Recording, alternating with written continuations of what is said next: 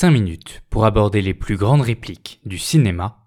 Vous êtes bien dans Ma ligne de chance sur Radio Campus Paris. Ma ligne de chance, ma ligne de chance, dis-moi chérie, qu'est-ce que t'en penses? Ce que j'en pense, quelle importance, tais-toi et donne-moi ta main.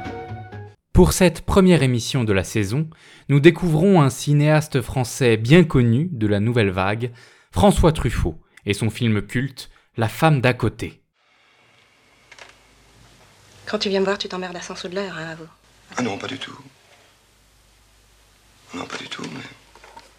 Tiens, il marche maintenant, ton poste. Je crois avoir retenu que vous souhaitiez. Je suis content que tu t'intéresses aux nouvelles, de savoir ce qui se passe dans le monde. Non. J'écoute uniquement les chansons. Parce qu'elles disent la vérité. Plus elles sont bêtes, plus elles sont vraies. D'ailleurs, elles sont pas bêtes. Qu'est-ce qu'elles disent? Elles disent euh, Ne me quitte pas. euh, ton absence a brisé ma vie. Oh, je suis une maison vide sans toi. Laisse-moi devenir l'ombre de ton ombre. Ou bien, sans amour, on n'est rien du tout. Plus les chansons sont bêtes, plus elles sont vraies. Cette réplique de Fanny Ardant nous a donné à penser, et voici notre interprétation subjective bien sûr, de cette trouvaille des scénaristes François Truffaut, Suzanne Schiffman et Jean Aurel.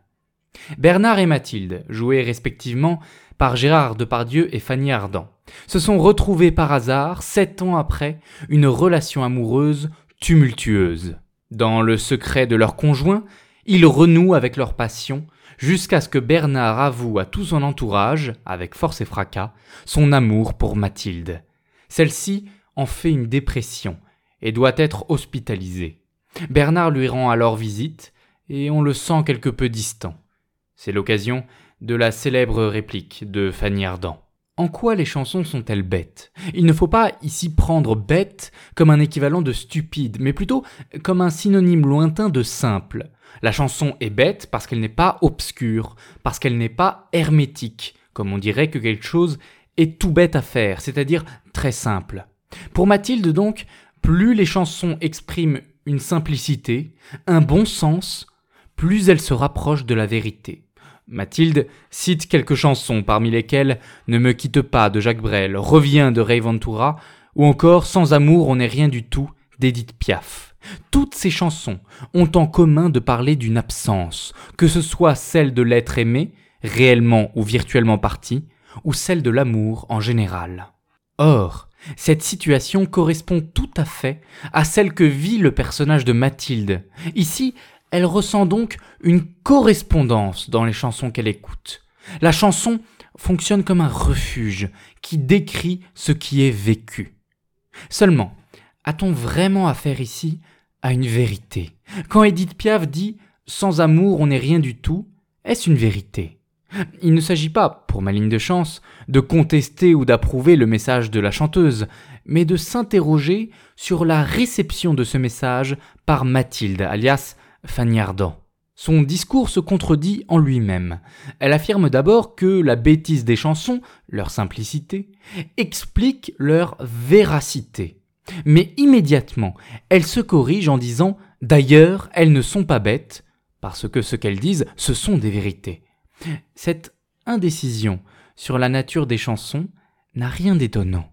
Pour Nietzsche, ce serait même quelque chose d'évident.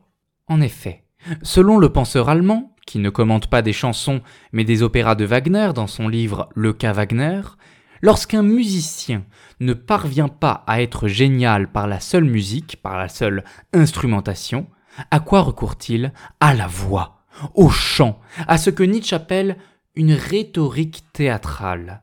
Wagner à l'époque, les chanteurs aujourd'hui pourrait-on dire, recourent au discours pour apporter un renfort d'expression, un supplément de vérité à la simple mélodie. Aussi, Mathilde se laisse-t-elle facilement avoir par les paroles des chansons. Ce ne sont au fond que des équivalents vocalisés de remarques psychologiques de bon sens. Nous n'irons donc pas jusqu'à voir dans ces paroles des vérités.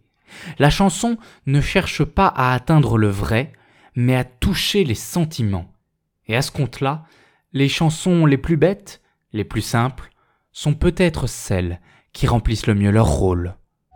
Ta ligne, Tes hanches, ma ligne, tes chances, c'est l'oiseau vol de